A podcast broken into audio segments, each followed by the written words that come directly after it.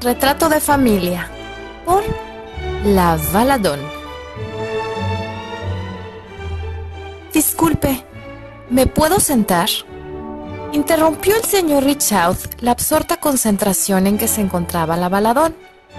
Sin proferir palabra y sin despegar la mirada de su maravilloso libro de arte que contemplaba, Hizo ademanes y aproximó la silla vacía para que su amigo pudiera sentarse lo más cercano a ella para examinar la imagen juntos. Después de algunos minutos, una taza de café y profundo aire para lo que presagiaba el largo silencio, abrió tema de conversación. Parecería que en esta familia las condecoraciones se las ganaban por kilos. Observe con detenimiento. ¿Cuál de estos personajes le parece que no pertenece al linaje? Mira este de aquí, tomada de la mano del futuro rey pero sin semblante de consorte. Está volteando hacia atrás de tal manera que solo conocemos su oreja. A lo mejor era la novia en turno, pero no habiendo compromiso de por medio, esta inoportuna sin pertenecer, aún así se coló para el retrato. Posiblemente el pintor pensó en sustituirlo por una cara de verdad el día que existiera la mujer oficial. Repasando la imagen con su dedo sobre cada rostro, continuó el análisis. ¿Qué tal este pequeñito del medio? ¿Verdad que no se le parece al rey? Creo que, como sucede hasta en las mejores familias aquí, alguien echó una canita al aire. Ambos rieron a la par. El señor Richard, que se había convertido en su mejor estudiante hacía varios años, reconocía técnicas, pintores y algunos movimientos artísticos, así que con toda confianza la interrumpió. Esta obra es de Francisco de Goya, ¿cierto? Y si no mal recuerdo, la pintó para el rey Carlos IV. Además, aquí al fondo está su autorretrato, mire. ¿Qué fue lo que llamó su atención? ¿Qué pinceladas merecen ahora su observación? Con el derecho que le da la edad al señor Richard, tomó su café y su pan. Y no le corría prisa por escuchar la narración del día, pues estaba seguro que algo iba a aprender. Es cierto, me he detenido mucho en los detalles de esta obra, sobre todo la dama sin rostro, lo que trajo a mi memoria el cuento sobre una familia que sin ser de la realiza, tenía sus asuntos derivados del estirpe. ¿La quiere escuchar? Comience, por favor, pero no dude que en cualquier momento tenga que interrumpirla para que me aclare algunas dudas. Justo en ese momento, llegaron las dos tazas de café humeante, porque no había nada mejor para acompañar la historia. Doña Ana Clemencia del Valle Puig y Surubureta era una dama de modales refinados Jamás decía una mala palabra ni tenía un pensamiento impuro, y seguía las normas que su religión le exigía. No reía carcajadas en lugares públicos. Saludaba cortésmente siempre con una amplia sonrisa muy bien estudiada. Iba vestida a la tendencia del momento y su acicalamiento era soberbio. Cuidaba cada detalle de su aspecto externo. Sabía manejarse a la perfección en la sociedad para la cual se había preparado durante años. Obviamente tal dicha no la obtuvo por ser hija de una rica familia apoderada, por una herencia, ni tampoco por el esfuerzo de su arduo trabajo. Había tenido la suerte de conocer a un joven que con su inteligencia y buena estrella trabajó día y noche para darle todo lo que la fina dama merecía. Aunque esto del merecimiento queda en entredicho. Pero como alguna vez escuché de sus labios pintados con el más fino color, ¿quién soy yo para juzgar? Que sea la historia la que se encargue de ello. Evitaré mencionar su larguísimo nombre y apellido, que lo encontraron rastreando sus orígenes heráldicos y sus tan gustados árboles genealógicos, donde también halló en qué nivel se encontraba en la línea hereditaria de los reyes de España. Hasta ahora, esa ha sido una de mis dudas más profundas. La tengo anotada en una lista al final de mi libreta y se llama cosas que no me interesan y que realmente nunca quise saber. En consecuencia, solo me referiré a ella como Doña Ana.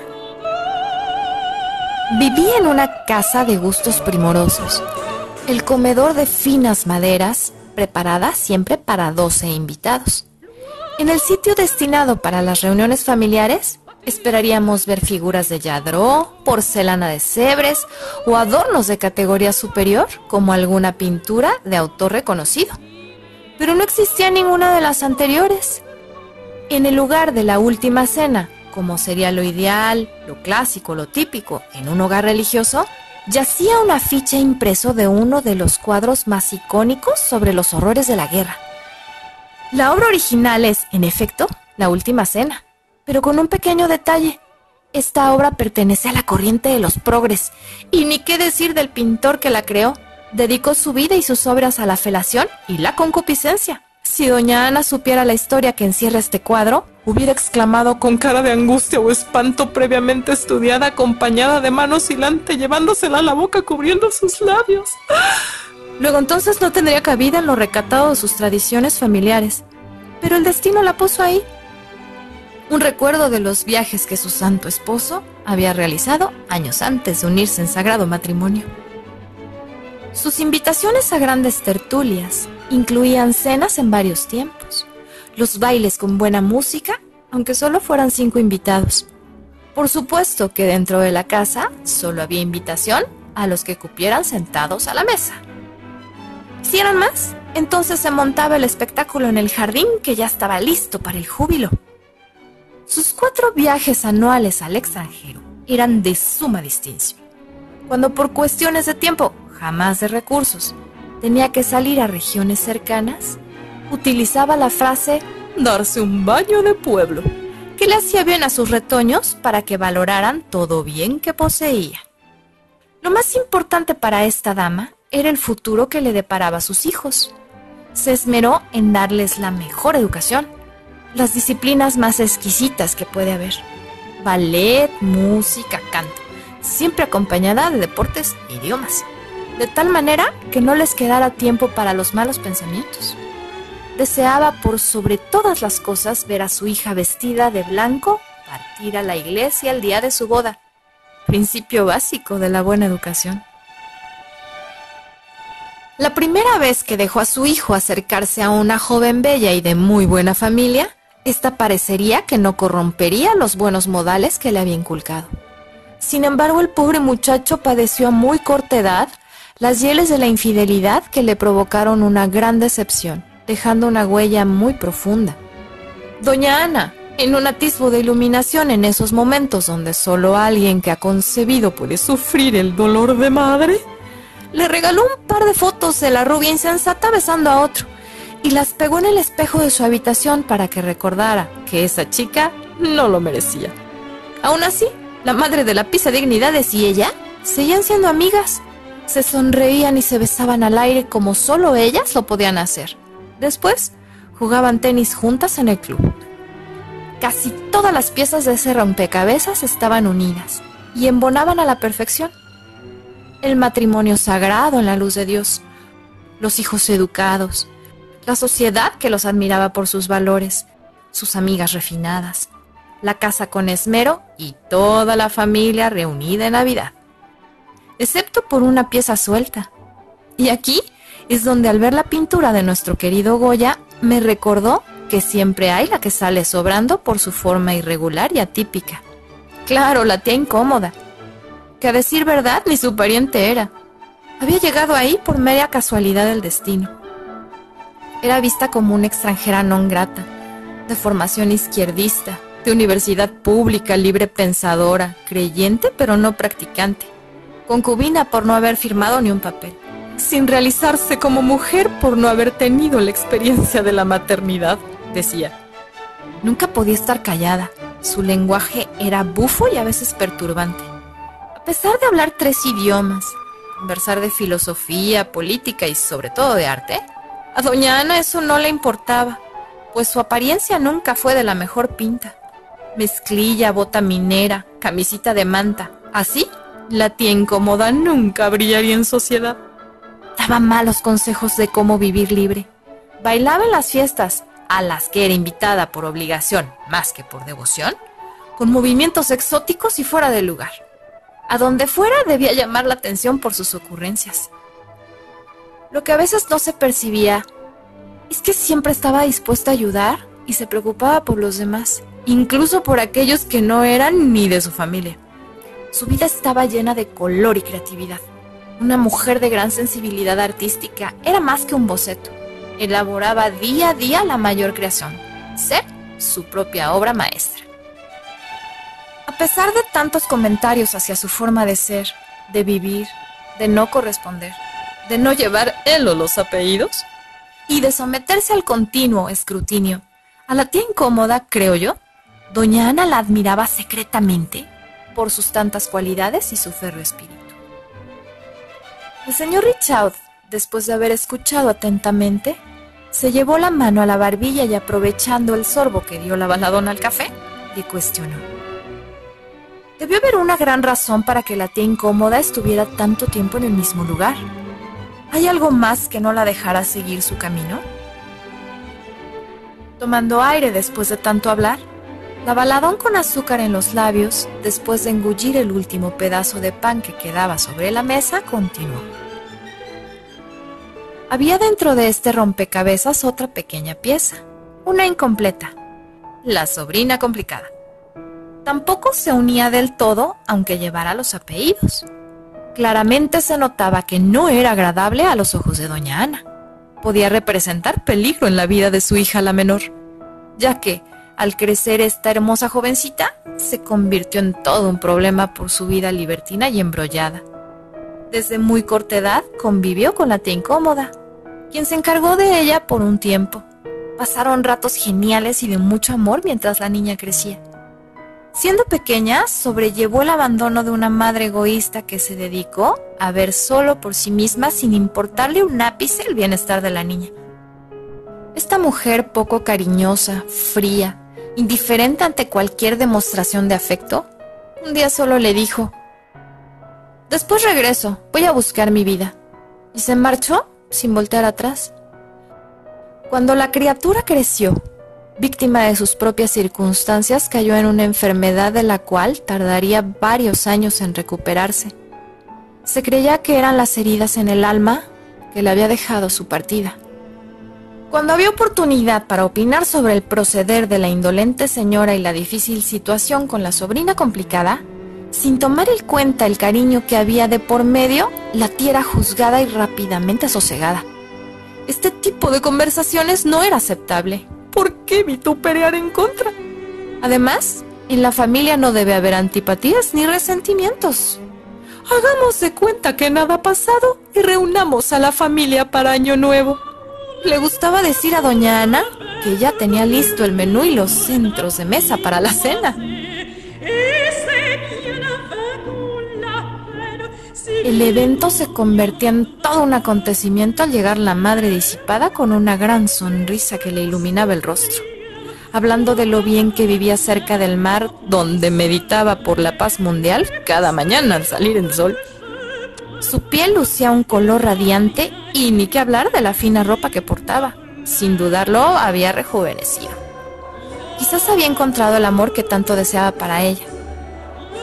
Sin chistar, doña Ana la abrazaba con cariño diciendo, Querida, aquí todo está muy bien, qué bueno que seas feliz, bienvenida. A lo que la tía incómoda debía ahogar sus palabras en el sabor amargo de la tristeza, al ver que la pequeña luz de los ojos de la joven abandonada se apagaba lentamente como vela en ventisca. Cuando se encontraba cerca de la tía incómoda, quería abrazarla y conversar. Al ver el rechazo que le provocaba su sola presencia, hacía gestos de consternación y tristeza. Y después daría parte de tal suceso a doña Ana, aduciendo. Yo tan afectuosa que soy, ¿por qué me trata así? ¿Acaso no tengo derecho a ser feliz? Acto seguido, doña Ana enjugaba sus lágrimas extendiéndole un pañuelo y volteando ambas, con mirada áspera hacia la tía que hacía mimos acariciando la cabeza de la joven, murmuraba. No te preocupes, querida. Ella nunca sabrá lo que es el cariño de madre. A ti nadie te podrá suplantar. Deberías hablar con tu hija y hacerle entender que tú eres la única en la que puede confiar. Con argucias de gran actriz, pocos días después, la madre se despedía de la joven con abrazos deseando que aunque no estuviera presente se siguieran sus indicaciones, que según ella era lo que más convenía para su futuro. Se volvió a marchar para no volverle a ver el polvo hasta su siguiente encuentro no promisorio. Desafortunadamente para la tía incómoda, era cada vez más complicado ayudar en la enfermedad de la joven, pues aunque la madre no tuviera derecho de autoridad, sus palabras y su recuerdo pesaban como lastre. Al ver el barquito naufragar debió saltar para salvarse del hundimiento. Con todo el dolor de su corazón dejó que la sobrina complicada siguiera su camino. Hasta ahí había cumplido su misión. Entonces, la baladón guardó un poco de silencio que inquietó al señor Richard, que para ese momento tenía las piernas extendidas y miraba a un punto en lo alto del cielo que se vislumbraba por el gran ventanal. Con sombra de duda, volvió su mirada a ella que repasaba con sus manos sobre la página de la obra de Goya. Sin perder testimonio, continuó. Entonces, este retrato de familia es como cualquier otro perteneciente a la nobleza o a la aldea campestre. Siempre habrá enredos y enjuagues. Alguna vez escuché que la vestimenta no hace a la fineza. Volviendo a doña Ana, si todo ese esfuerzo que empeñaba por mantener las apariencias hubiera profesado verdadero amor al prójimo, quizá la pieza suelta terminaría por embonar. Pero es que sus vidas no cabían ni sabiéndolas acomodar. Lo que les faltó era humildad. Dando el último trago, intentando no tragar el café granuloso del fondo, con incertidumbre el señor Richard cuestionó. ¿Qué fue de la tía incómoda? Tantos atributos que poseía, inteligencia, belleza, buen humor. Pudo tener el mundo a sus pies. ¿Qué pasó entonces? Era imparable, señor Richard. Usted lo captó muy bien. Comenzó nuevos proyectos haciendo a un lado todo lo que pudiera perturbar su paz. Y aunque sus vidas continuaron paralelas y dieron a la par muchas vueltas más al sol, decidió tomar el papel del pintor que retrata la familia. Como dicen los franceses, le sais faire, le sais passer. Dejar hacer, dejar pasar. Era más divertido pintar historias que ser el papel secundario de una comedia mal leída. Por cierto, usted ya se tiene que ir. La señora Richaud estoy segura que lo está esperando. Si se refiere a llevarle flores, esperaré a mis nietos para ir en el aniversario. ¿Así? ¿Que podemos seguir un rato más? La baladón y el señor Richard continuaron una taza más de café, porque si de contar cuentos se trata, la baladón se pintaba sola.